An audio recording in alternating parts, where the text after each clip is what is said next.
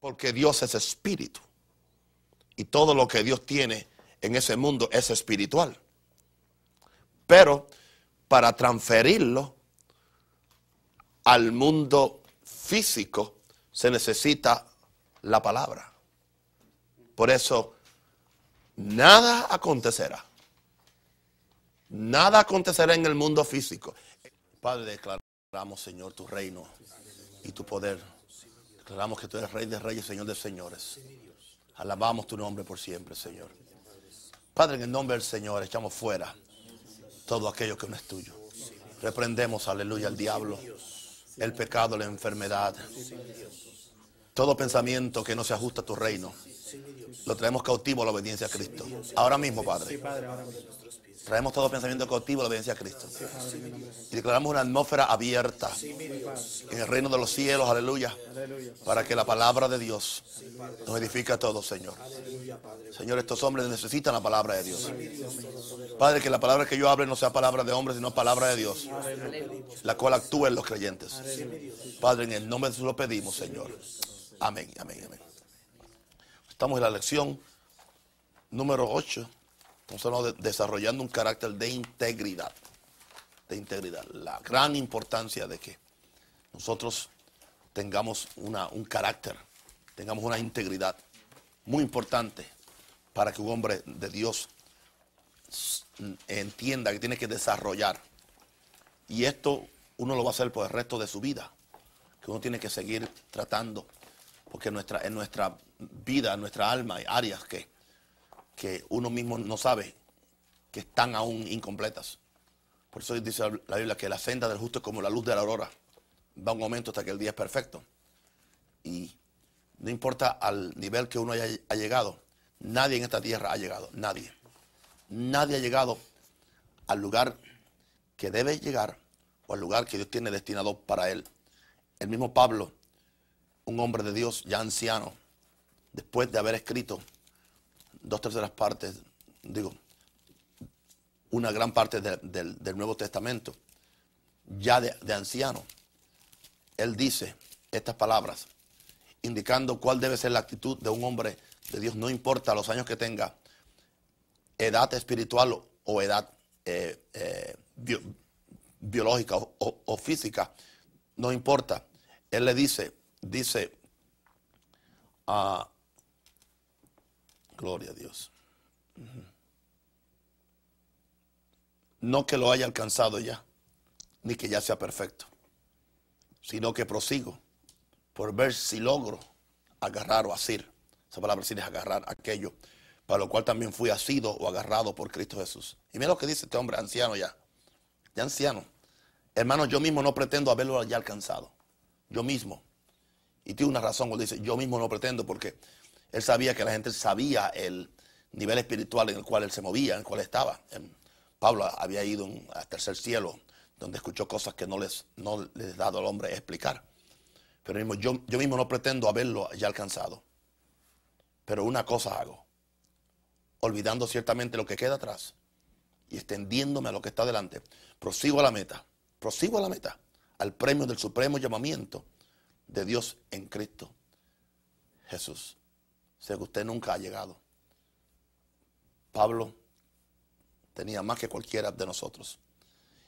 Y muchas veces el error que se comete cuando está desarrollando vida de oración o desarrollando una unción, desarrollando un ministerio o desarrollando un carácter de, de integridad es creer que lo que desarrolla estas cosas es un momento emocional que sucede en nuestra vida en un momento espiritual muy lindo y lo disfrutamos, no lo chupamos completo, pero, pero esos momentos emocionales y de, unción tienen un propósito, es darnos un empuje.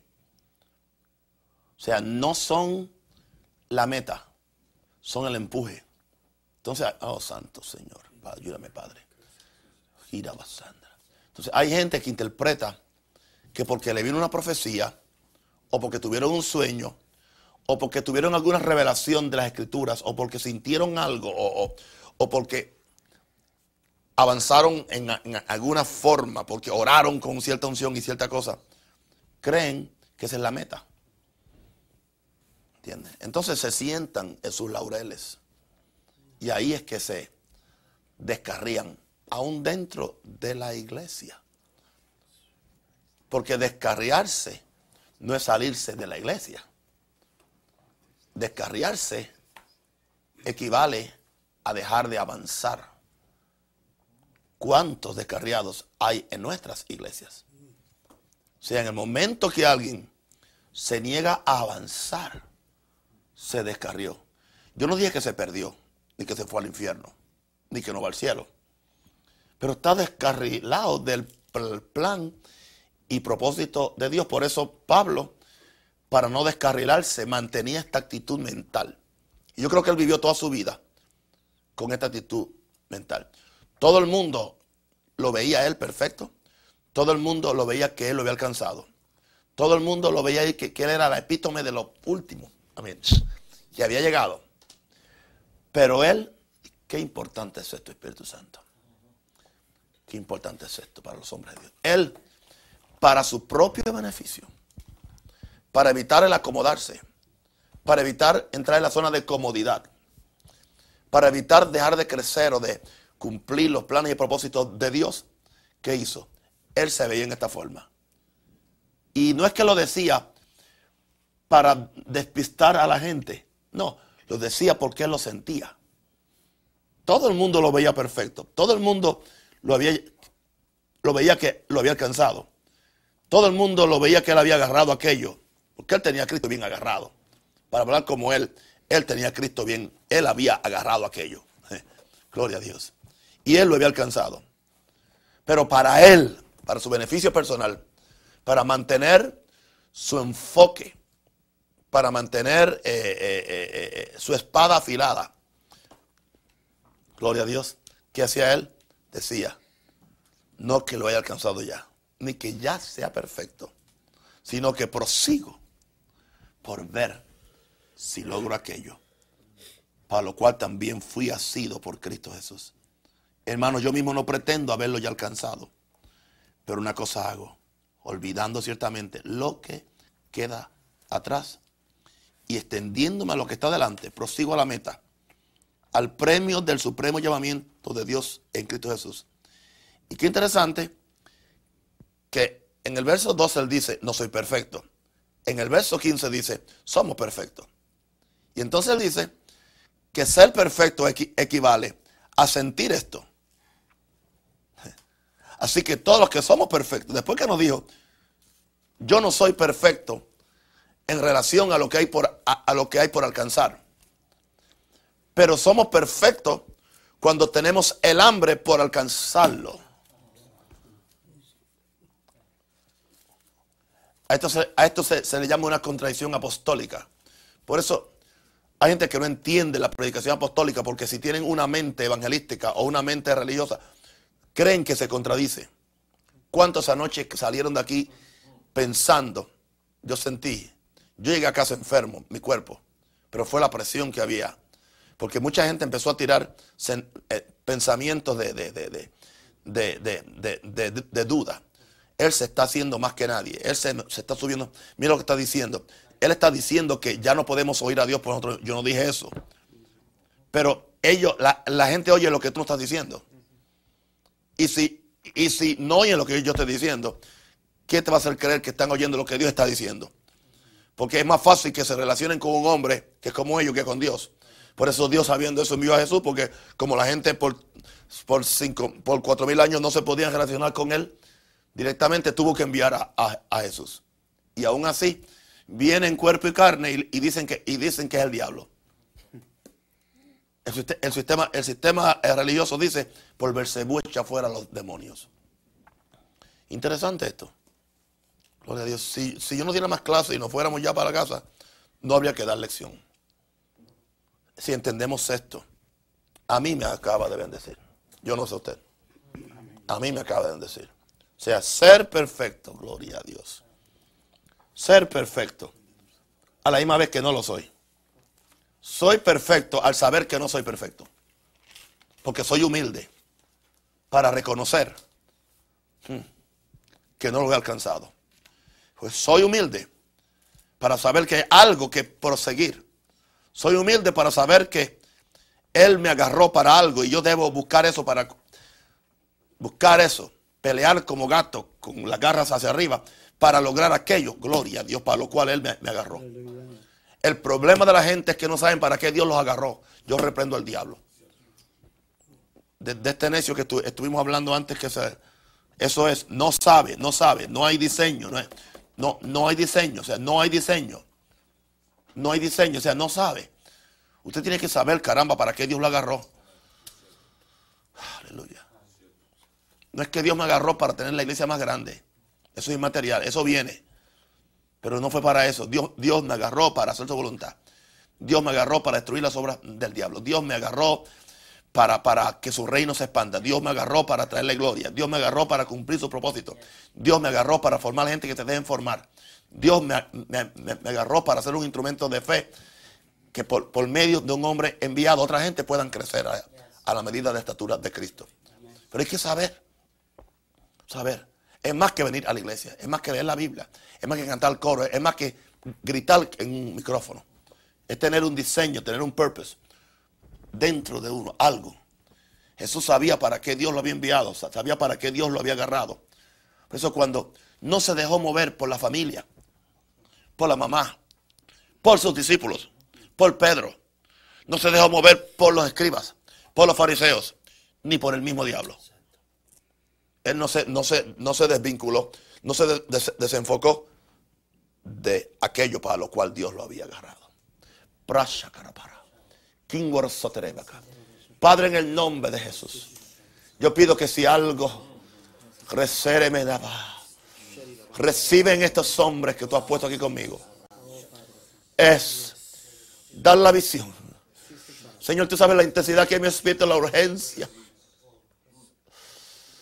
Ora, con razón Pablo decía, cuando vaya a vosotros tengan que llorar con algunos que no se han arrepentido de su inmundicia, porque el hombre, el apóstol es el Padre, que siente el dolor, que siente la urgencia por aquellos que no son perfectos, para saber que son imperfectos. Oh Padre Santo, qué revelación. Padre, qué revelación. Qué revelación, Padre, aleluya. Que los que somos perfectos sintamos esto mismo. Gloria a Dios en el nombre del Señor. Amén. Mm. Y dice después, hermanos, sed imitadores de mí. Y mirad a los que así se conducen, según el ejemplo que tenéis en nosotros. Gloria a Dios. Porque por ahí andan muchos, de los cuales os dije muchas veces. Y aún ahora lo digo que llorando. Lo digo que llorando. Que son enemigos. O sea, no quieren cargar la cruz. Quieren, quieren la salvación, quieren el cielo, pero no quieren. Si alguno quiere ser mi discípulo, niéguese a sí mismo cada día, tome su cruz y sígame. Pablo dice, son enemigos del, están en son enemigos de, la cruz de Cristo, porque el fin de los cuales será perdición, cuyo Dios es el vientre, cuya gloria es su vergüenza, que solo piensan en lo terrenal. Ahí está. Que solo piensan en lo terrenal. Yo no sé por qué la gente no pueden no pueden balancear su vida, balancear su vida. No niego. Se lo voy a decir, estoy bregado con los, con los porque fue, estuvo aquí el año pasado. Así que sí, estoy, hablando así, pero es para bien de ustedes. Estoy sacando miel del león. Gloria a Dios. Aleluya. El fin de los cuales será perdición. Cuyo Dios es el vientre y cuya gloria es vergüenza, que solo piensan en lo terrenal.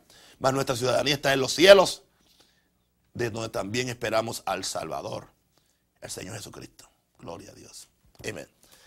Carácter de, integridad. Amén. No es el gran barril de agua que le cae a la piedra lo que hace el hoyo en la piedra. Es la gotera. Continua y constante. Sin límite de tiempo.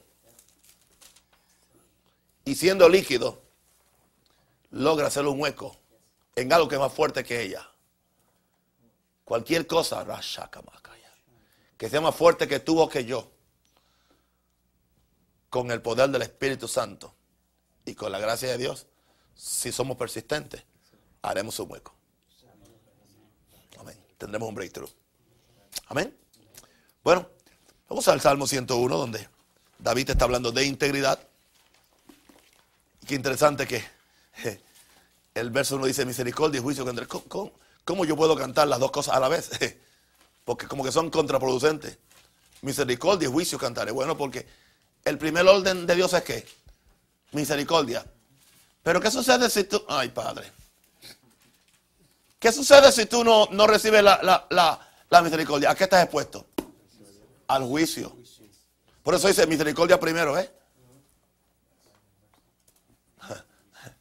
Pero él dice, y juicio cantaré. Ambas cosas. La gente no quiere cantar juicio. Ni que se le cante juicio. Ok. O sea, lo, primero de Dios es misericordia, salvación. Pero está lo otro ahí en rescoldo. Aleluya. No, no, no podemos tener este Dios de un solo lado, que solamente es amor, amor, amor, amor. No, sí, es amor, pero es fuego, es fuego consumidor. Hay un cielo, hay, un infierno, hay justicia, pero hay iniquidad. A ti cantaré yo, Jehová. Entenderé el camino de la perfección cuando vengas a mí. Cuando vengas a mí. La necesidad de tener una relación tan íntima con Dios, con Jesucristo. Porque no, nos vamos, no vamos a entender cuán lejos estamos de la perfección hasta que Él venga a uno. Hasta que Él se te revele. Hasta que Cristo sea formado en ti. David decía, ¿quién entenderá sus propios errores? Líbrame de los que me son ocultos. Pero entonces él también dijo, la comunión íntima de Jehová es con los que le temen. Y a ellos hará conocer su pacto. Y también dijo, en otra ocasión dijo, enséñame tu voluntad, Señor. Enséñame a hacer tu voluntad. Él admitía que él no sabía cuál y cómo hacer la voluntad de Dios. Pero aunque no sabía ni entendía, pero era suficientemente humilde para orar y pedir a Dios, enséñame a hacer tu voluntad. Y, ahora él dice, entenderé el camino de la perfección cuando el perfecto venga a mí. Entenderé el camino de la santidad cuando el santo venga a mí.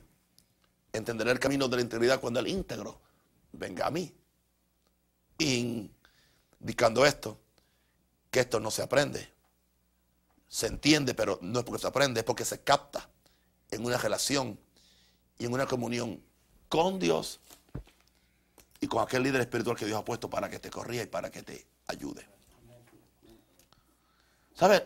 La bendición que es que tú tengas un hombre de Dios que está arando camino para, para que... Y, y, lo único que tú tienes que hacer es echar la semilla. Él es quien está arando y sufriendo y buscando a Dios y buscando la revelación y sacrificándose y viviendo para, Dios, para darte a ti el camino abierto para, y tú solamente tienes que echar la semilla. Es una bendición. Con todo respeto, yo no tuve un hombre así. Yo no, lo tuve. Yo no tuve. Yo, yo, estuve en dos iglesias, en dos iglesias aquí. Y en esas dos iglesias fui a aprender solamente cómo no se pastoreaba. Pero aprendí. Sí. No aprendí a pastorear. No aprendí a tratar a la gente. Aprendí a, cómo no se pastorea. Fui fiel. Pagué mis diezmos. No, falté una, no faltaba una reunión. ¿Entiendes? Porque yo sabía que Dios me tenía con un, propósito. Y, hoy la gente tiene, no, tienen eh, como es, patrones espirituales, padres espirituales que pueden ayudarle, que pueden tomar el tiempo. Con todo respeto, la mayor parte de estos grandes hombres no creen ellos, usando la expresión, ellos no pierden el tiempo con 12 personas, porque para ellos es una pérdida de tiempo. Prefieren hablarle a 10 mil. ¿Entiendes? Gloria a Dios. Bien, cuando vengas a mí, cuando tú vengas a mí, en la integridad de mi corazón andaré en medio de mi casa. En la integridad de mi corazón, en la integridad de mi corazón andaré en medio de mi casa. ¿Ve? ¿De dónde es la, integridad? Del corazón. Es una actitud del, corazón. Es una actitud del, del, corazón. No es lo que tú dices. Es lo que te motiva, lo que tú dices. En la integridad de mi corazón andaré en medio de mi casa Y mira esta vida de integridad que él aprendió. No pondré delante de mis ojos cosa injusta. ¿Por qué? Porque el ojo es la lámpara del cuerpo. Si tu ojo está lleno de luz, todo tu cuerpo estará lleno de luz. Pero si tu ojo está lleno de tinieblas, todo tu cuerpo estará lleno de tinieblas. Así que si la luz que hay en ti es tiniebla, ¿qué serán las mismas tinieblas? Dijo Jesús en Lucas. Esa es parte de la integridad. No pondré delante de mis ojos cosa injusta. My God. Y fíjense lo que dice él. Entienda esto, no es un odio, el odio ese asesino, es el odio, es el odio de indignación espiritual. Aborrezco la obra de los que se desvían. Aborrezco, no a ellos, aborrezco la obra. O sea, yo, yo no quiero identificarme con eso porque aborrezco la obra de los que se desvían de esta integridad. Y mire cómo él, se, él protege su propia integridad. Yo los amo, oro por ellos, pero yo no puedo estar con ellos. Ninguno de ellos se acercará a mí. Ninguno de ellos se acercará a mí. Porque si, si yo me uno con ellos, yo también voy a ser afectado. Mi integridad va, a ser corrupta o corrompida. Corazón perverso se apartará de mí. No conoceré al malvado. Al que solapadamente infama a su prójimo, yo lo destruiré. No sufriré al de ojos altaneros y de corazón vanidoso. Mire lo que dice él. Mis ojos pondré en los fieles de la tierra para que estén conmigo. El que ande en el camino de la perfección, este me servirá. No habitará dentro de mi casa el que hace fraude, el que habla mentiras, no se firmará delante de mis ojos. Ahora, entiende esto, aquí hay una ley de doble referencia. David está hablando de él, de su casa.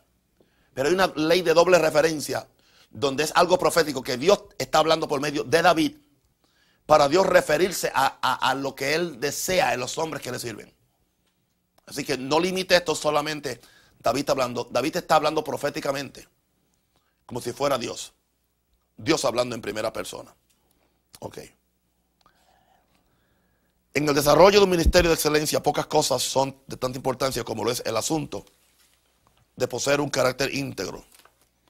No importa cuántos dones o unción posee una persona, si eso no va acompañado de una vida de integridad, nunca la persona podrá llegar a la altura de la, realización de su llamado de ministerio al cual Dios lo ha llamado. El Evangelio y particularmente el ministerio ha sufrido mucha crítica y burla por la actitud vaga, superficial y liviana que muchos ministros han mostrado hacia su carácter personal. Repito lo que dijo Benny tu integridad debe ir siempre, debe siempre ir al frente de tu unción. Tu integridad debe ir siempre al frente de tu unción. He visto tantos ministros que creen que porque la unción de Dios está en ellos, eso los libera de su responsabilidad de cultivar un carácter intachable cultivan mucha unción, pero no, cultivan su carácter. Jesús mismo dijo, hacia el hombre vuestra luz delante de los hombres, para que vean vuestras buenas obras y glorifiquen a vuestro, a vuestro Padre que está en los cielos. Está hablando de la importancia del testimonio personal. Si, algún grupo de personas debe desear traerle gloria a Dios, deben ser los que hemos sido llamados para ser sus embajadores en la proclamación de su glorioso evangelio. Gloria a Dios. La, importancia ¿no? de la integridad. Ahora, la integridad es una actitud del, corazón. Ya dijimos. En 2 Crónicas 16.9 dice, los ojos de Jehová contemplan toda la tierra para mostrar su favor, su poder a favor de los que tienen corazón perfecto o corazón íntegro para con él. Algo íntegro es algo completo. Algo que no tiene mezcla. Dice que Dios está contemplando toda la tierra para mostrar su poder, ¿eh? su poder. Él quiere mostrar su poder. Él está buscando hombres y mujeres que puedan ser instrumentos para Él mostrar su poder en ellos. Pero se, requiere que tengan corazón íntegro, corazón perfecto para con Él. La integridad surge de un corazón que se ha rendido completamente a Dios. Diga completamente. Ok. La integridad no es algo de la mente o de las emociones. Ella es la manifestación de lo que abunda en el corazón. Lo, que abunda en el corazón sale. Cuando hablamos de algo íntegro, nos referimos a algo que muestra ser entero, completo, cabal, intacto, honrado, justo, equitativo y balanceado.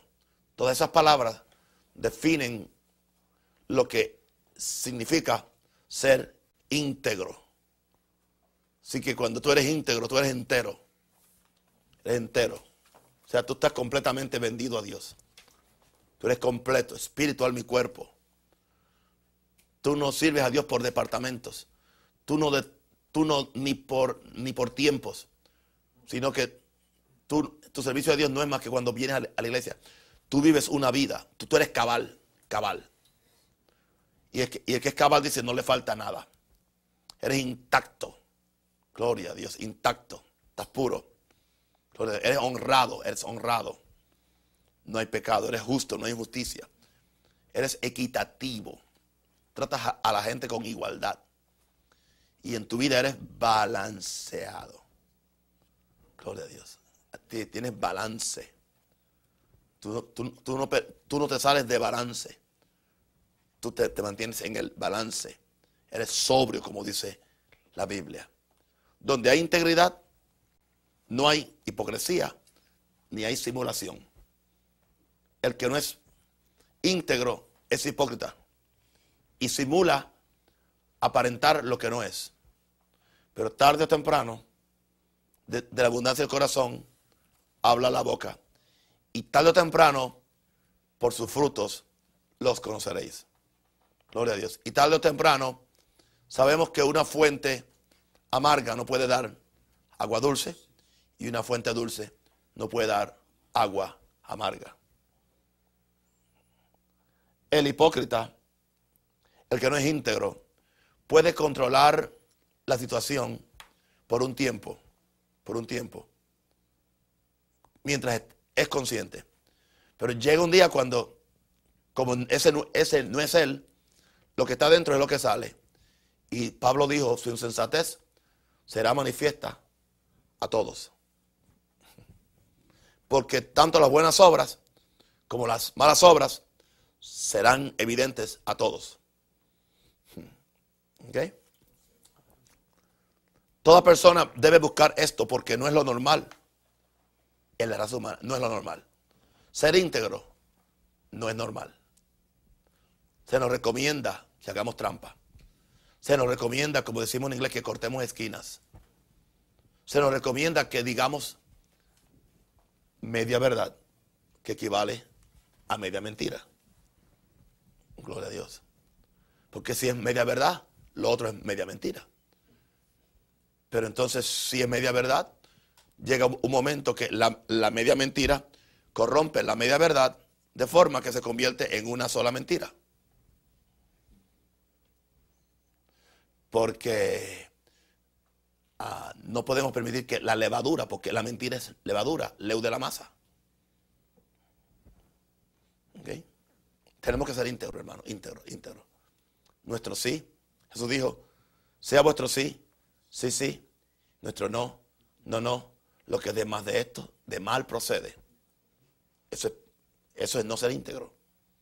Hermano, sea, algo, algo, sea, algo que yo odio, Estoy como, estoy, yo estoy como David, aborrezco la obra de los que se desvían. Sí. Ninguno de ellos que se acerque porque le doy un cocotazo, un trastazo o algo. Sí. Sí, porque aquí está hablando de la gente no íntegra. Porque él dice, ok, yo entendí el camino de la perfección. Y este es. Porque tú has venido a mí. Y yo sé que el camino de la perfección indica andar en medio de mi casa no dice en medio de la iglesia, en medio de, mi casa, en la integridad de mi corazón. Posiblemente aprendió eso después que se acostó con aquella mujer que no era la, la de él. Sí, después fue que lo aprendió. Porque el no andar, el andar sin integridad, ¿a qué lo llevó a él? Ahora, aún el pecador más refinado, quien trata de presentar un frente de integridad, cuando está por sí solo, solo revela. Cuando está por sí. Ok. Cuando está por sí solo, eh, revela su verdadero carácter. Cuando está solo, ¿sí? ok. Las palabras integridad y perfección siempre van acompañadas. En el original hebreo, en muchos lugares de la Biblia, la palabra integridad se traduce perfección. Perfección.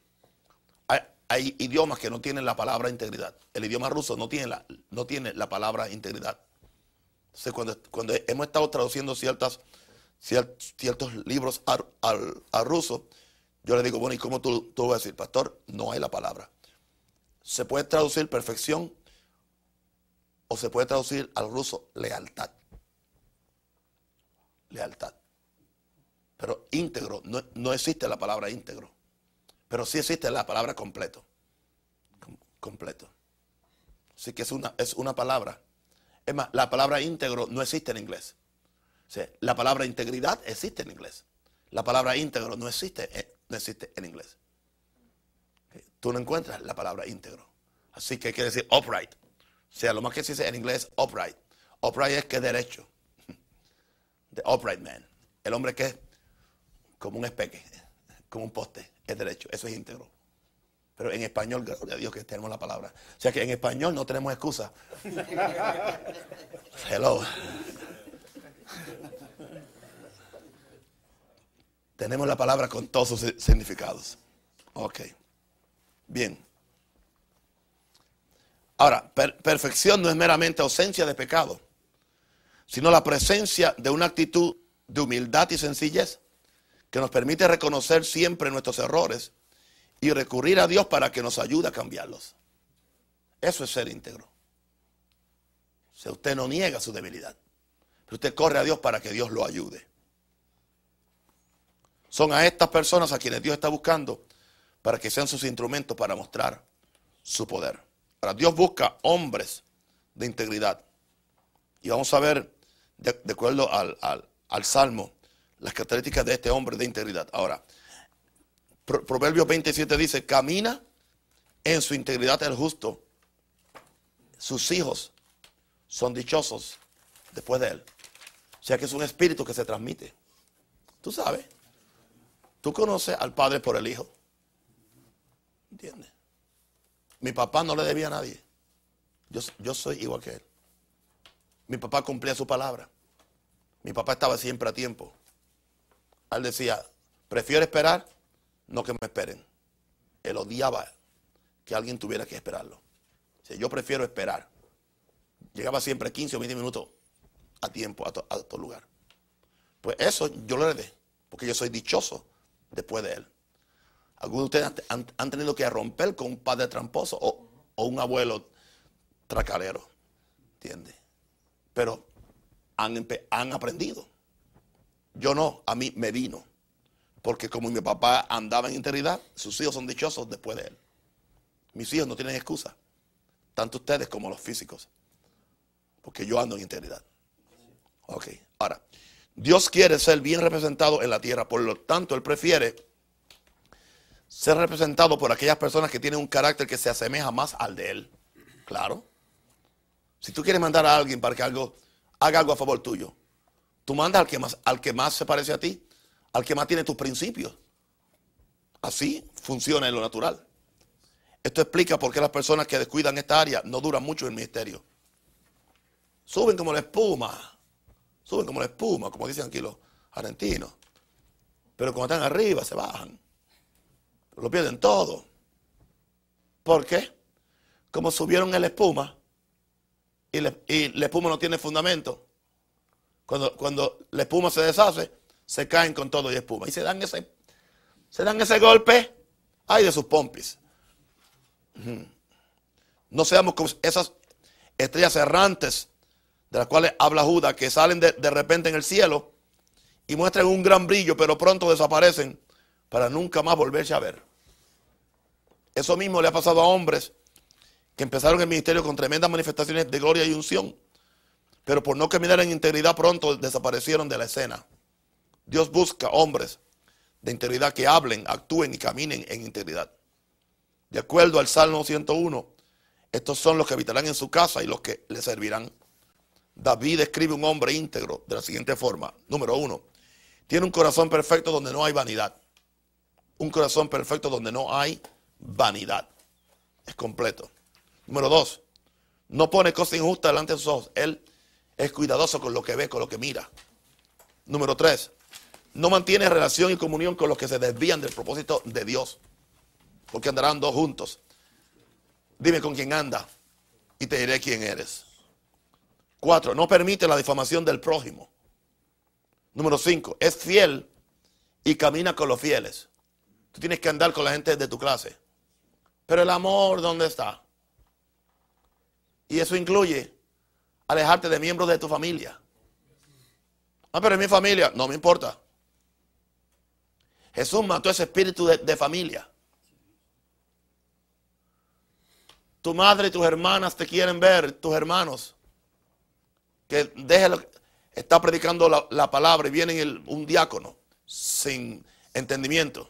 Eso, eso fue, un diácono necio. Interrumpir a Jesús y decir, mira, mira, Jesús, por favor, tu mamá y tus hermanas y tu hermano te quieren ver. Jesús le dio un palo.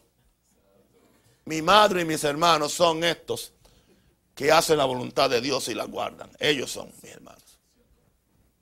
¿Entiendes? Y nunca se dejó tampoco que le, que le dieran brocha, como dicen. Estaba leyendo en Lucas que, una vez dijo algo tan grande, tan grande que alguien, alguien vino y, le dijo, maestro, bienaventurado el vientre que te trajo y los pechos que mamaste. Le dijo, no, antes bienaventurados los que oyen mi palabra y la guardan. O sea, que puso a esa gente por encima de la Virgen María. Porque él estuvo en el vientre de María y mamó sus pechos. Pero él no se dejó, ¿entiende? Oh, Señor, guárdanos, Señor. No se dejó esa brocha, ¿entiende? Cuando él veía la hipocresía que había y la simulación que había y la falta de integridad, porque él conocía lo que había en el corazón del hombre. Tenemos que aprender a saber lo que hay en el corazón, no, no lo que la gente dice. Gloria a Dios. Camine con los fieles. Yo no puedo estar rodeado de gente fiel porque a mí me cargan. Y la Biblia dice, despojémonos de todo peso. Y ese es peso. Lo que te pese, suéltalo. Suéltalo. Y me quiere meter en condenación muchas veces la familia o la que duerme conmigo. No voy y punto. Pero un cumpleaños, no voy. Un shower, no voy. No, esa mujer es un infiel. Sí, pero viene a la iglesia, sí, pero es una carnal, pero bendito, no, no me importa, es carnal. No voy tampoco, no voy. Y, tampoco los casos, son carnales, son mundanos. Vienen a la iglesia, el diablo también viene a la iglesia, digo yo. Así que usted se mantiene unido, gloria a Dios. Aunque nadie lo entienda. Eso se llama carácter. Pues, yo no lo hago por ellos, yo me estoy cuidando yo. Porque a mí me, ha costado tantos años para que entonces en un, momento yo voy a, perder por complacer a alguien. Ok. Este hombre es hombre de verdad. Es hombre de verdad. No miente. No miente, porque el que habla mentiras no se afirma. ¿Usted conoce gente así? Cuando usted ve a alguien que no se afirma, una razón principal es que habla mentira o no dice verdad. Este hombre íntegro que Dios busca no practica el pecado. No practica el pecado. Gloria a Dios. Número nueve, este hombre íntegro que Dios busca. Oh, Señor. Yes. E, eso es todo. El ocho, sí. No, no, ahí termina todo. No practica el pecado. Amén. Gloria a Dios. Amén. Entramos al C entonces. Vamos a ver el carácter de integridad del ministro, de acuerdo a lo que Pablo le escribió a Timoteo. Esta es la, última parte de la lección. Pero es necesario, ok. ¿Es opcional? Es. Oh, no, ok. No, porque yo voy a cambiarlo aquí y poner opcional. Porque hoy, hoy es opcional. Hoy es opcional. Especialmente el segundo. Pero es necesario que el obispo sea irreprensible. Marido de una sola mujer. Mm, de una sola mujer. Sobrio. templado, prudente, decoroso, hospedador, apto para enseñar. Después yo voy a explicar eso. Apto para enseñar. No dado al vino, no pendenciero, no codicioso de ganancias deshonestas, amable, apacible, no avaro, que gobierne bien su casa. Y su casa es la mujer y sus hijos. Que tenga sus hijos en, con toda, que tenga sus hijos en sujeción con toda honestidad. Pues el que no sabe gobernar su propia casa, ¿cómo cuidará de la iglesia de Dios? No un neófito, no sea que envaneciéndose caiga en la condenación del diablo. También es necesario, era no opcional, que tenga buen testimonio de los de afuera para que no caiga en descrédito y en lazo del diablo. Tremenda receta, ¿no? El apóstol Pablo escribiéndole a su hijo Timoteo le dio los rasgos de un carácter de integridad en el ministro. Porque Timoteo era un pastor. Él está hablando a toda persona que desea el ministerio. Porque ya él dijo antes, al principio dijo, si alguien desea obispado, buena obra desea. Pero que haga esto. Porque el que más se le da, más se le requiere. Y el que está al frente es el que va a ser juzgado con juicio más severo. Santiago dijo, por lo tanto, no, no procuren ser maestros porque van a ser juzgados más severamente. ¿Ok? Es posible que Pablo le esté, le esté diciendo una de estas dos cosas. Si tú deseas el ministerio, estas virtudes deben estar en ti. O tú debes tener la mejor disposición para adquirirla, aunque no las tengas todas, pero estate abierto de caminar hacia la perfección. Así que esto, a esto yo, yo le llamo la regla para medir al ministro. Y la regla es bastante larga. 16 pulgadas.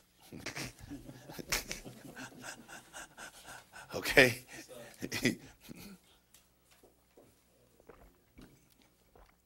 ok. Irreprensible. Significa que tengo una conducta intachable. De modo que nadie le dispute o contradiga. ¿Oyó eso? Sabe mantener la pureza y santidad de su espíritu, alma y cuerpo en armonía con la palabra de Dios. Irreprensible es que no tiene que ser reprendido por nada, ni aún por el mismo Espíritu Santo. Porque está viviendo una vida intachable, una conducta intachable. Y nadie puede disputarle o contradecirle. Podrán difamarle por detrás, pero nadie puede darle la cara. Porque no tienen de qué, de qué, de qué agarrarse. Porque él sabe mantener la pureza y santidad de su espíritu, alma y cuerpo en armonía con la palabra de Dios. Él camina en el camino de la perfección porque está en la presencia de Dios y sabe que para mantenerlo tiene que cada día permitir que Dios venga a él en esa comunión diaria. Porque es la única forma, queridos, que se puede mantener esta santidad. ¿Okay? Sin santidad nadie verá al Señor, pero el que, el que ve al Señor seguirá siendo más santo. ¿Okay? Se requiere santidad para ver a Dios, pero después que tú ves a Dios, continúa siendo santo. Gloria a Dios. ¿Ok? ¿Entendieron lo que es el irreprensible? Una, una persona irreprensible, ok.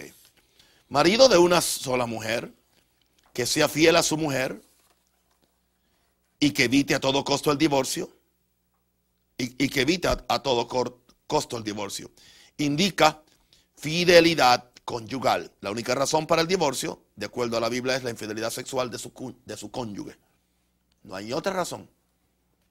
No, que perdió el movimiento de las piernas porque cayó en una silla de ruedas y Dios entiende que yo soy un hombre, que yo estoy aún como un caballo, pues eh, Dios, Dios, entiende, eh, pastor, yo soy pastor, pero yo tengo necesidades, yo, yo, no puedo estar sin mujer, yo la mando a un, a un hospital, yo, yo, le pago todo lo que sea, pero yo, yo necesito otra mujer. La Biblia no dice eso. La única razón para, para, el divorcio, de acuerdo a la Biblia, es la infidelidad sexual de su cónyuge. Es la única razón. Jesús dijo por causa de fornicación. Que claro, Moisés permitió dar, dar cartas de, de, divorcio, pero Jesús dijo, pero es por la dureza de corazón. Porque al principio no fue así. Claro, nos hemos oído la iglesia 99% se ha separado de esto. Ya no se habla de esto. O sea, los pastores tienen miedo a decir esto. Que, que, eh, eh, eh, que el que se casa es para siempre. A menos que sea por causa de fornicación. Y dice, Pablo dijo, pues Pablo dijo, si los que son santos se separan, quédense sin casar. Yo no puedo cambiar la Biblia para hacer la cosa más, fácil a la gente. Oh, de Dios. Con el mismo, claro. Ahora, en este caso, y eso se le dice a, los laicos, a los miembros. Aquí se le está hablando al pastor, marido de una sola mujer. Y hoy es tan común el recasamiento en él. La grande figura que usted, señores, Padre Santo. Ok, ¿está eso claro? Bien, número tres, sea sobrio, que sea templado en su temperamento, en su temperamento. No puede enojarse fácilmente, no puede perder la chaveta.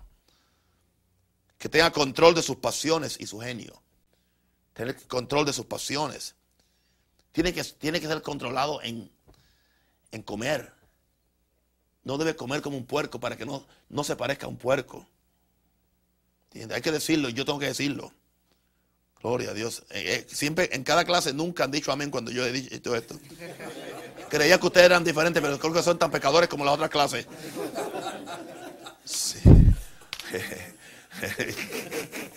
Creía que ya habíamos llegado a la perfección. Ese es ser sobrio. Hay que ser sobrio. Hay gente que mientras ven comida, comen. Bueno, eso, eso es. Si tú puedes ser sobrio con la comida, puedes ser sobrio con el sexo, con el dinero, con las diversiones, con el tiempo, con todo, porque es un patrón que se revela en cada área de tu vida. Que sea templado en su temperamento y que tenga control de sus pasiones y su genio. Las explosiones de, ira no son parte del carácter de un hombre de Dios. Porque lo que tú dices y haces en ira queda aunque tú pidas perdón, hay gente que no va a recibirlo. No van a olvidar la explosión de ira. Porque es como el que, el que, el que, el que, el que soltó un, saco de plumas al aire. Se arrepintió después que la soltó, pero la, va a recoger. Pues piensen en eso. Sus errores como pastores son como el que, como el que, como el que tiran, como el que suelta un, un saco de plumas al aire. La pluma no hay que la recoja. Recoger alguna, pero siempre se quedan muchas que se fueron para siempre. Y cuando tú haces algo como líder, porque estás al frente. Gloria a Dios. Amén. Ok. Prudente. Que tenga control propio. Self-control. Y que sea moderado sus opiniones y sus pasiones. Otra vez, se parece al 3. Moderado en sus opiniones y sus pasiones. Esta prudencia lo lleva a modelar cada una de sus acciones con la palabra de Dios. ¿Qué dice la palabra?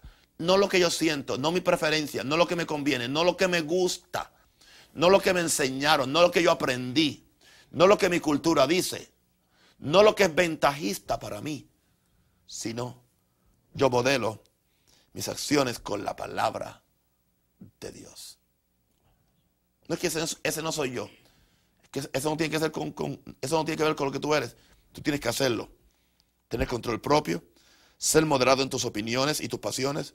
Esta prudencia te lleva a modelar cada área de tu vida. Digo, cada una de tus acciones con la palabra de Dios. O sea, todo, la Biblia no es solamente tu patrón de fe, es tu patrón de conducta. Para alguna gente, la Biblia solamente es patrón de fe, pero no patrón de conducta. Entonces hay una, disyuntiva, hay una contradicción.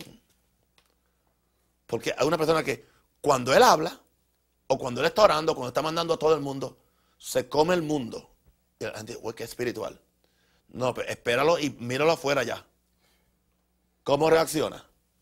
Porque es, espiritual no es como tú gritas en la iglesia. Es como tú reaccionas con las cuestiones normales de la vida. ¿Cuáles son tus prioridades? Pones tu reino primero. Eso es espiritual. ¿Ok? Porque estás moderando todo por medio de la palabra de Dios. decoroso, que sea ordenado en cada área de su vida, en cada área de su vida, en cada área, ordenado, decoro, puntual, responsable, de buena conducta, moral y social. El hombre debe ser responsable. Si va a estar tarde, hoy hay celulares. Llame. Hoy yo tenía una cita con, con Ricardo. El tráfico lo agarró. Él llamó. Voy. Eso es puntualidad. Voy a llegar tarde. Porque usted dejar a alguien esperando sin usted dar, una explicación es falta de respeto. Usted no está honrando a esa persona. No, no le está diciendo que su tiempo es importante. Es, la, impuntualidad es falta de respeto. No, pero es que los hispanos somos así. Eso es un demonio. Y es una excusa para no cambiar. Es que así son. Es que ya se espera que lleguemos tarde. Es más, ya se hace provisión para que lleguemos tarde. Entonces, muchas veces el que espera dice, bueno, como, como él va a llegar tarde, pues yo también llego tarde. Es, parte del, decoro, ordenado en cada área de tu vida. Ordenado. tú, no tú, no puedes ser ni, aún como tus miembros. Voy a darle un ejemplo. Vas a la playa con tus miembros. Tú no puedes ser, tú no puedes ver un, pastor con unos con, con con esos eh, eh, eh, trajecitos de baño que parece una prostituta. Hombres, yo los he visto, cristianos. Aquí así, ¿no? Y ya, hombres ya de, edad. No, eso es, falta de ser, de, de ser decoroso. De haber un decoro. ¿Entiendes? Debe haber un decoro. A nosotros se nos enseñaba cuando éramos niños que cuando a casa venía gente, uno te tenía que ponerse la camisa. ¿Entiendes? Eso de, eso de, uno salir despechado, e, eso era en casa, en casa eso era mala educación. Se, se enseñaban buenas Entonces, hoy los padres mismos no le hemos enseñado a los, a los hijos. Pero era importante.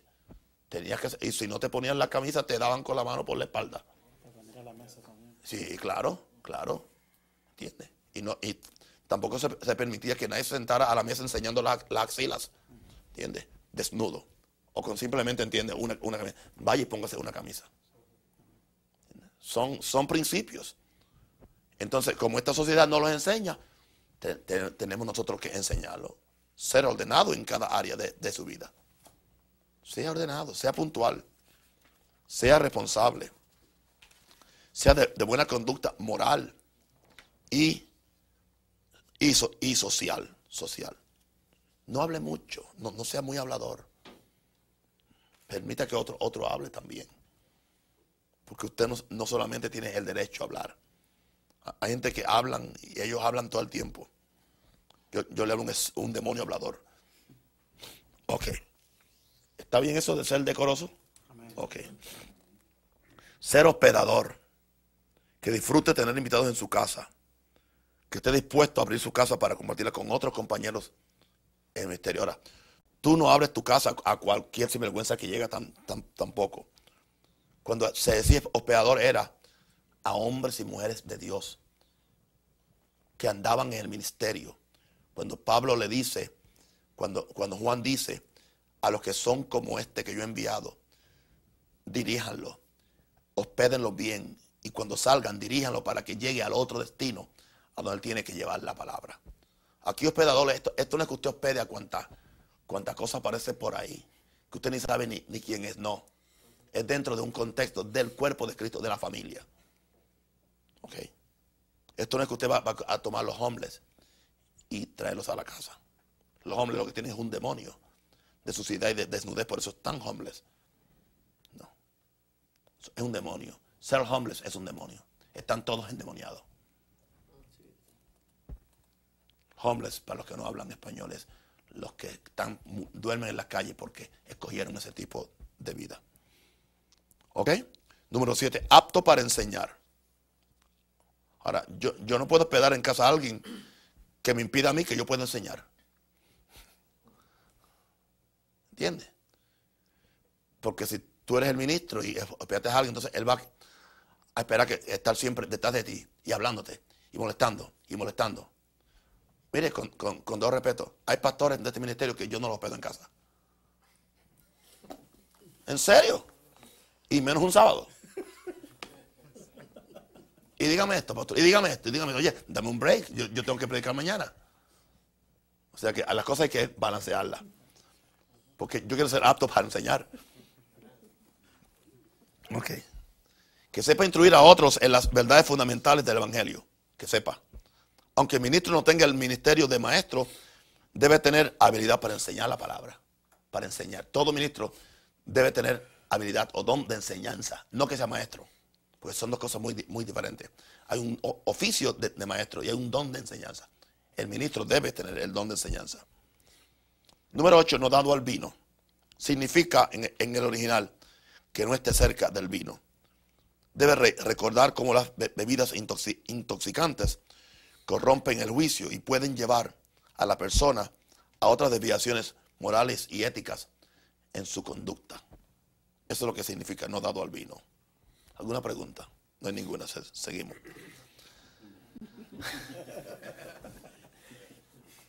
Este es el punto que, siempre brinca la gente. Porque no, no quieren que hagan preguntas. ¿Ok? No pendenciero. No debe ser vengativo. Pendenciero es ser vengativo. ¿Me la hizo? Me la paga. Ser hermanita me la hizo. ¿Cómo me la va a pagar en esta noche en el mensaje? Aquí lo traigo. Mujer, mujer, aquí lo traigo. Esto es para la hermana Panchita. Este, Dios me dio un mensaje para ella, porque esta mujer, mentira. Eres tú que eres pendenciero. Vengativo, porque no perdona. El pendenciero no perdona. No olvida. ¿Ok? No guarda rencor por las ofensas que ha recibido caminen en amor y perdón hacia los que se oponen a Él y a su ministerio. Y esto es básico, caramba, esto es básico. Tiene que caminar en amor y perdón hacia todos los que se oponen a Él y a su ministerio. Yo no dije que tienes que confiarlos, ni que tienes que andar con ellos, perdonarlos y no guardar rencor ni raíz de amargura. Porque hay gente que cree, no, pues entonces, si los perdono, tengo que andar con ellos. No, yo, yo no tengo que andar con ellos. Perdonar no es confiar. Dios me enseñó eso a mí porque yo antes era tan bueno que yo me sentía culpable. No, pero que yo lo perdoné, por eso tengo que restaurarlo. A la, no, a la, conmigo no. Si Él quiere que yo lo confíe, Él tiene que ganarse la confianza. Porque con la ofensa que Él me hizo, con la difamación que, Él me hizo, yo perdí la confianza en Él. Y la confianza tiene que ganársela, tiene que levantarla una vez más. Si Él decide no, no levantarla, yo lo amo, lo perdono, pero no lo confío y no tengo que andar con él. ¿Entienden eso, queridos? Pero no, tengo tampoco una actitud pendenciera. Estar siempre hablando de él y sacándolo y sacándolo. En toda conversación lo saco, porque si lo saco mucho es que aún está dentro. Porque tú sacas lo que está dentro. ¿Ok? Número 10. No codicioso de ganancias deshonestas. No tiene un deseo desordenado por el dinero y por otras cosas materiales, aunque pudiera ser millonario. Pero no es codicioso. Hoy el Espíritu Santo me, estaba a mí compartiendo esto y estaba pensando en, alguna gente. Me decía el Espíritu Santo, mira, el pensamiento en nuestra, en nuestra cultura o en nuestra cultura económica es que para ser millonario, para ser rico, hay que ser, hay que ser eh, eh, eh, estrecho. O, tight, ¿cómo se dice tight? Apretado. Y ya se espera, se espera que el businessman, que el hombre no sea apretado, porque ya se entiende, se entiende en ese mundo que para tú poder ser rico hay que ser apretado. Me dijo el Espíritu es una mentira de este sistema y los cristianos que, que la han comprado están engañados. Tú no tienes que ser apretado, porque el alma diligente es la que prospera. El, el alma, el que da, es el que prospera. Y hay mucha gente que pudiera aún ser más ricos que lo que son. Si, si no fueran tan, tan, tan, tan, no, tan tight. Son apretados, tacaños, son apretados para darle un, aumento de, salario a sus empleados. Son apretados para honrar a alguien. claro, claro, nos dan el 10% porque ellos, eh, Porque son e- egoístas, quieren la bendición de ellos. ¿Entiendes? Pero es como, no, no, es, es que yo soy hombre, es que yo soy hombre de negocio y, y no. Y, y siempre están, you know, por cinco centavos pierden hasta, hasta el gozo. No. Ok. Así que no tiene un deseo desordenado de- por el dinero y por otras cosas materiales. No codicia y envidia lo de otros. No codicia. Está contento con lo que posee y evita recibir dinero por medios cuestionables. Evita eso. ¿Ok? Bien importante. Ahora, no voy a hablar de esto porque hay una lección completa. La 20 25. Ok. Número 11. Es amable. Muestra gentileza en su trato con todos los hombres y practica la ley del amor como la, la regla número uno de su vida. Esto, esto tampoco indica debilidad de carácter para confrontar el pecado o para ejercer la autoridad. No, es que yo, yo tengo amor. No, no, no, no. Amor es una cosa. Nadie amaba más que Jesús, pero confrontaba el pecado y, ejercía su autoridad. Hay que ser amable, gentileza en su trato con todos los hombres y practica la ley del amor como la regla número uno de su vida. 12. Apacible. Que no sea un alborotador y evite los escándalos. Oh, nunca se meta en peleas de matrimonio, porque usted va, a salir pillado. Porque ellos dos terminan besándose y usted termina pillado. Los dos se vienen después en contra suya. Vino ella y te, habló, mire este perro, pastor, mire este perro, este, este diablo. Entonces tú dices, es cierto, el, hombre está endemoniado, el hombre hay, que orar por él. Por la noche van y se juntan, se acuestan, se dan un buen... Y entonces, después dice, óyeme, ¿sabes lo que el pastor dijo? Que tú eres, que tú eres un diablo. Y hasta, y hasta me aconsejó que, que, que no, que, que, que no esté contigo hasta que tú cambies. Mira, pero mira que, mira, mira, mira lo, lo- lo que me dijo. Tú no eres ningún diablo, mira qué buen tiempo he- hemos tenido. El, el diablo se convierte en ángel de luz también. ¿Quién quedó mal entonces? El pastor. Yo aprendí esto a los golpes. A no meterme en el medio. No meterme en el medio. En el campo se, decía algo bien importante. De- decía, hay, dos cosas en las cuales uno no se mete. En peleas de matrimonio y en peleas de perros. Qué pictórico, ¿verdad? Decía, hay, en el campo, esto lo aprendí yo, yo, soy campestre, yo soy de campo, yo soy cam- cam- campesino. Ok, hay dos cosas en las cuales uno no se mete, en peleas de matrimonio y en peleas de perros. ¿Por qué? Porque los matrimonios terminan besándose. Y perdonando la expresión, dice que los perros después que pelean terminan oliéndose los fondillos. ¿Tú lo ves o no? Pues, no, entonces los perros te, muerden a ti. Ok. Así que evita, evita los escándalos. Es un pacificador en cuanto depende de él, trata de estar en paz con todos los hombres. Trata, ¿ok? Trata, trata. Yo dije trata. No que va a estar. Trata. Ok. No es avaro. No quiere todo para él. Y no muestra una actitud egoísta en el trato con los demás. No siempre está pensando qué puedo recibir, sino qué puedo dar. Hay gente maquiavélica que siempre están pen- pensando, bueno, ¿y qué hay para mí en este asunto? ¿Qué hay para mí en este asunto? ¿Qué hay para mí en este asunto? Estoy leyendo la, la primera autobiografía de, de Ora Roberts cuando el Señor lo, lo llamó al Ministerio de Sanidad. Y dice que cuando estaba buscando a Dios, buscando a Dios porque Dios le diera el poder, se, se regó, se regó la, la voz de que él quería ser un, un hombre de, de sanidad. Dice que vinieron dos diáconos de la iglesia que él pastoreaba, do- dos diáconos, y viene y dice, queremos hablar con usted, pastor. Oímos que usted quiere meterse en un buen negocio. Y si usted quiere meterse en un buen negocio, nosotros queremos parte de eso. Vamos a ver la comisión. ¿Cuál es? Porque we, we, we want to be in. Dice, ustedes están equivocados. Yo no estoy haciendo eso. No, no, no, no, yo sé. Dice que no pudo convencerlo. Ellos creían. Pero ellos también querían parte del, del negocio. ¿Entiendes? No quiere todo pa- para él. En vez de siempre estar pensando en qué y cuánto puede recibir, siempre está buscando maneras de compartir con otros lo que Dios le ha dado. Qué importante, qué lindo es eso. Si el hombre de Dios se limpia de la avaricia y del amor al dinero y de las ganancias deshonestas, siempre será íntegro y siempre será ungido. El dinero no debe dirigir tu agenda. Eso es profundo. El dinero no debe dirigir tu agenda.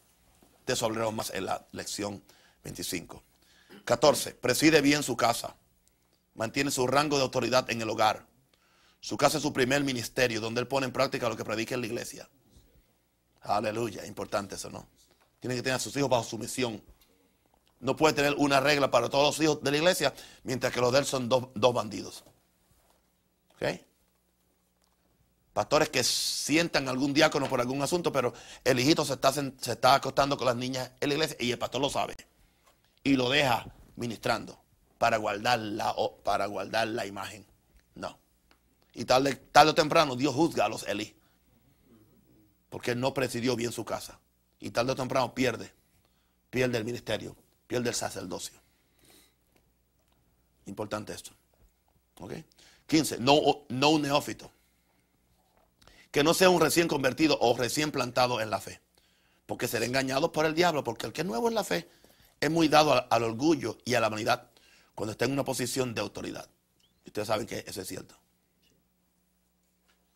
Por eso no, puede ser neófito o nuevo en la fe. Neo es nuevo, fito es de fe. No, que, no sea un recién convertido. Tiene, y ahora, y terminamos, que tenga buen testimonio de los de afuera. Significa que tenga un buen expediente, un buen récord, un buen expediente. Y evidencia de sus buenas obras ante los pecadores. ¿ve? Un buen testimonio evitará que el ministro pierda la credibilidad con los de afuera. ¿Sabe que Jesús siempre tuvo buena credibilidad con los de afuera? No con los religiosos de, adentro. Pero los de afuera siempre lo trataron con respeto, con admiración. Significa que tengo un buen, un buen expediente y evidencia de sus buenas obras ante los pecadores. Un buen testimonio. Que bueno, un buen testimonio evitará que el ministro pierda la credibilidad con los de afuera. ¿Ok? Esas son las 16 reglas, 16 pulgadas. Usted se quedó en 2 pulgadas, en 3 pulgadas, en 4, en 5, en 10, en 12, llegó al pie o, está en las 16 pulgadas. Ok. Por la conducta que observamos hoy en muchos ministerios, pareciera como que Dios ha cambiado los requisitos para ser un hombre de Dios. Tenemos que cuidarnos que no seamos influidos por espíritu prevaleciente en la sociedad moderna. Hoy se excusa la inmoralidad de los líderes con mucha facilidad y esto también ha entrado a la iglesia. Algunos que tienen un testimonio cuestionable en las áreas que mencionamos anteriormente excusan su comportamiento aludiendo a que mi iglesia sigue, sigue creciendo. Yo estoy bien cuando la iglesia sigue, sigue creciendo. O si, o si no hacen eso, o juntamente con eso, cambian la doctrina y empiezan a auspiciar una doctrina de gracia barata. Porque todo hombre cuando se corrompe y cuando daña su testimonio, lo próximo es dañar su doctrina. Predicaba santidad, pero ahora predica gracia barata. Todo se puede hacer. Dios es, un, Dios bueno. Y estamos salvos eternamente. Casi siempre entran en, una vez salvo, siempre salvo. Porque le conviene a él. ¿Entiendes? Para excusar su, comportamiento. Ahora, no olvidemos que Dios no cambia y que hay una verdad que es eterna en su aplicación, es eterna, nadie puede cambiarla. Todo lo, que todo lo que el hombre sembrare, eso también segará. Todo, todo, todo. Bueno o malo. El que siembra para la carne, de la carne va a cosechar corrupción. El que siembra para el espíritu, del espíritu va a cosechar vida eterna. Yo quiero cosechar vida eterna. Así que concluimos que solo un carácter de integridad mantendrá a flote la unción y los dones del hombre, de, Dios. Porque aún los hombres que excusan su falta de integridad diciendo, pero mira, aún estoy ungido, eventualmente también pierden la unción. Nadie puede mantenerse ungido siendo un tramposo o, no siendo íntegro. Tal, le durará por algún tiempo. Tenemos el ejemplo de Sansón.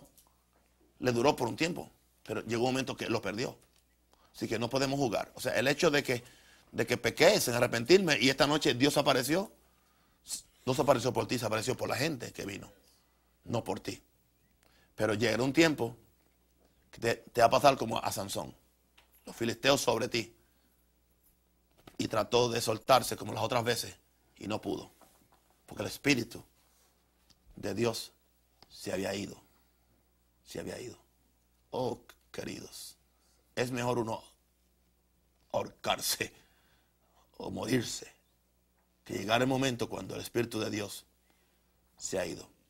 Porque el Espíritu de Dios departió o se fue de David y un espíritu malo de parte de Jehová venía para atormentarlo. Perdón, de Saúl. Perdón, de Saúl. El espíritu malo de parte de Jehová vino para atormentar a Saúl. Y solamente se le aliviaba cuando David venía a tocar el arpa bajo la unción del Espíritu Santo de Dios. O sea que lo único que podía aliviarle su demonio era la, unción. Porque él perdió la unción. Y no sucede de la noche a la mañana, overnight. Pero puede, puede suceder.